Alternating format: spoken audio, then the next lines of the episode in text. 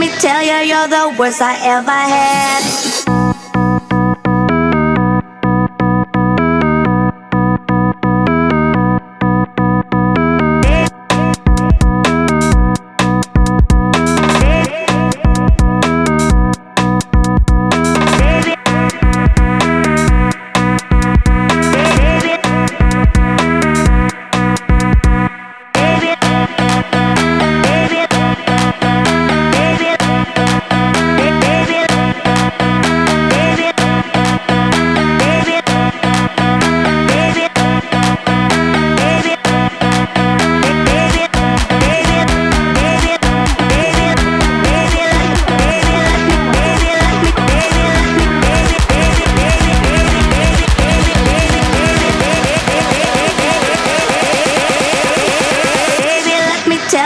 The worst I ever had.